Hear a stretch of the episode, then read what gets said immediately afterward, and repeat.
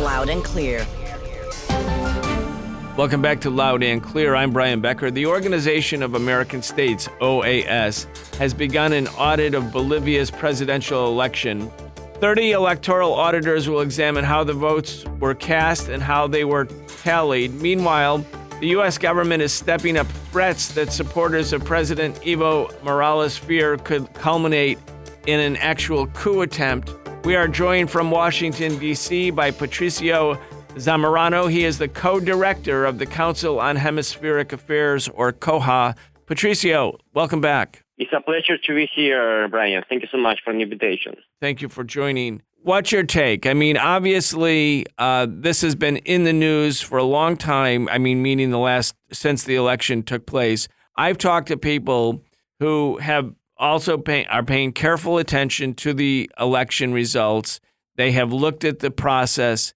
They believe that this process is completely clean, that Evo Morales has won the vote uh, fair and square, and that the U.S. is, as it often does, because it doesn't like the results, denouncing the legitimacy of a legitimate election, as are the opponents of Evo Morales. Anyway, let's start first with your own assessment of the election process. Sure, sure. I have seen all the data, especially complete, complete analysis done by CEPR, C-E-P-R, the Center for Economic Policy and Research and they explore all the data coming out from the polls that day, and the math is extremely clear. The elections were totally transparent. Numbers are correct.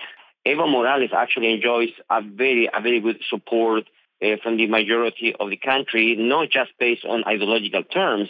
The country is really, really doing great, and we can talk a little bit about the, the macroeconomics uh, situation of the country that is extremely well. So in fact, I would say that the the numbers are the numbers extremely clear. The OAS is really not a reliable source right now. We have to remember that this is the same OAS, the same electoral mission that, for example, validated the fraud in Honduras.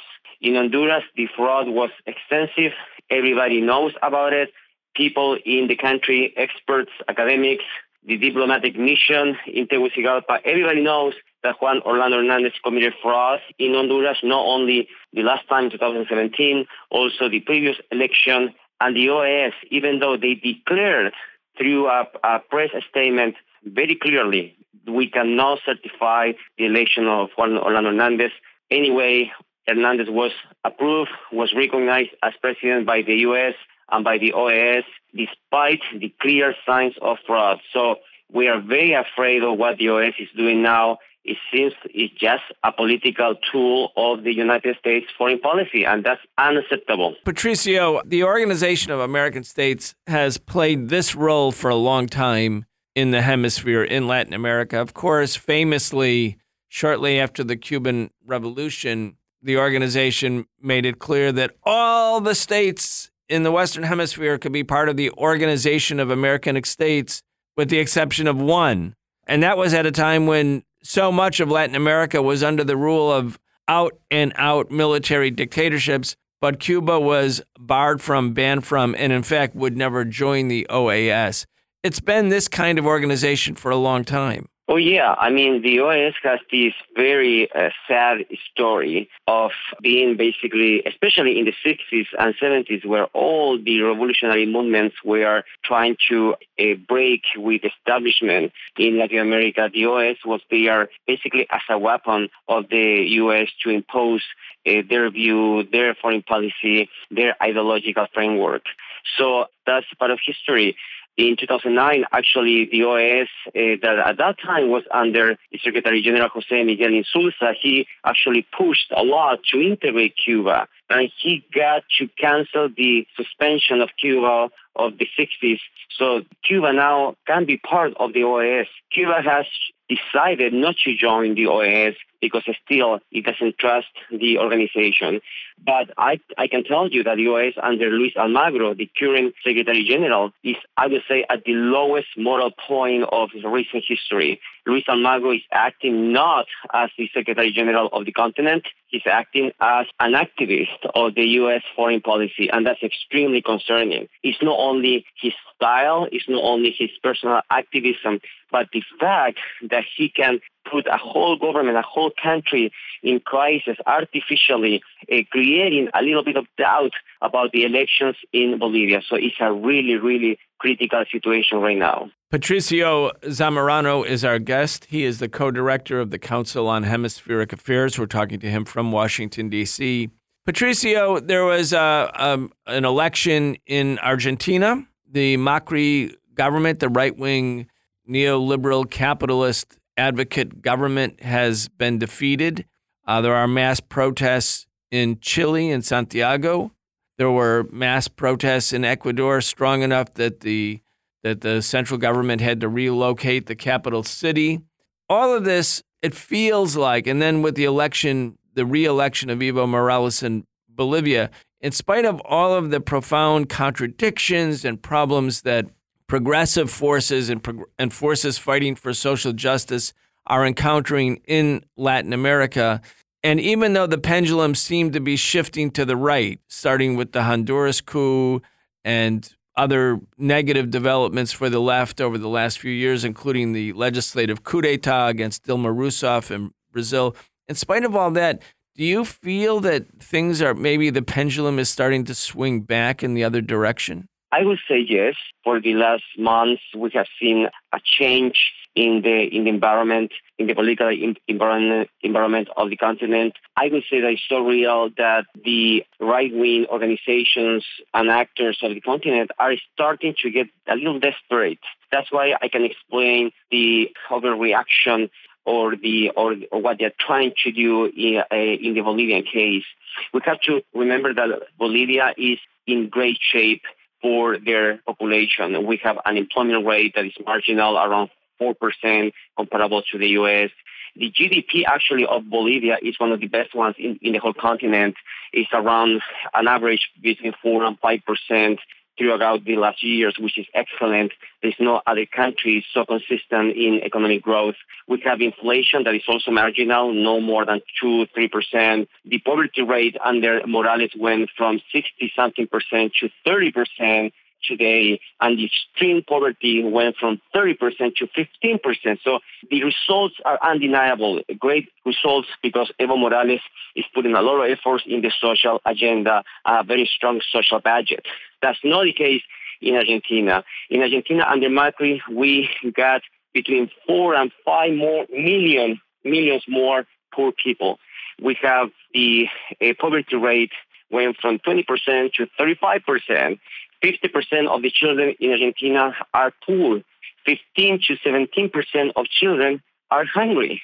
Uh, in Chile, we have exactly the same situation. Extreme inequality. We have, uh, for example, the 25% richest area of the country gets 70% of the wealth of Chile, and the 50% poorest areas of the country, the middle class and the working class, they only get 1%, uh, between 1 and 2% of the wealth of the country. So we have a whole contradiction is extremely clear that we need strong social policies.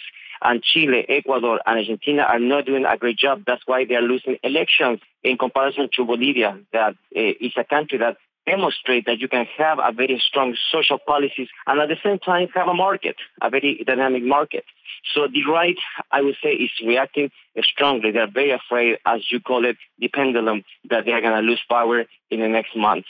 Patricio, if you had to identify the one or two most important economic or social initiatives that the government of Bolivia, Evo Morales government, has taken, and the the initiatives that have been most responsible for the relative economic uh, stability and even thriving in, in Bolivia, what are those one or two policies? I would say that the most important factor in Bolivia was the fact that Evo Morales nationalized the natural resources of the country, especially gas and oil, and also a big area of minerals. Bolivia is very rich on those resources. The fact that they were brave enough to break with the giant international corporation system and they nationalized their own resources, they were able to transfer that surplus to the people.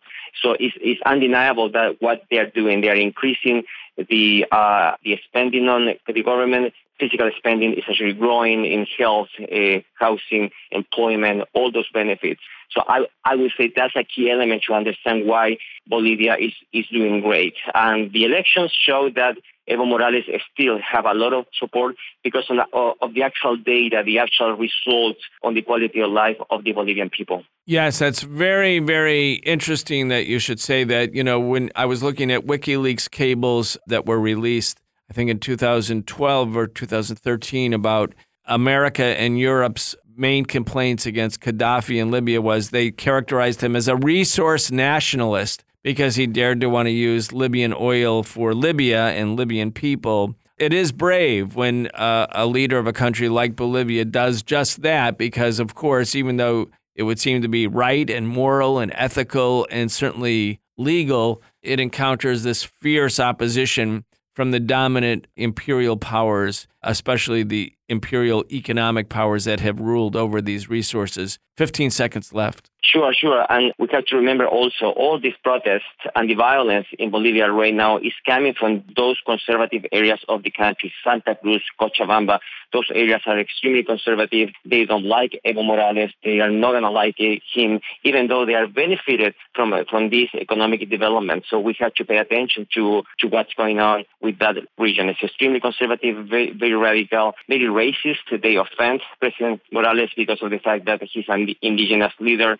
So there's a lot of implications, cultural implications as well in trying to try not to recognize this victory of the elections of Evo Morales. All right, we're going to leave it right there. We were joined from Washington by Patricio Zamorano. He is the co-director of the Council on Hemispheric Affairs, COHA, COHA. You're listening to Loud and Clear after a short break. We'll be right back. Loud and Clear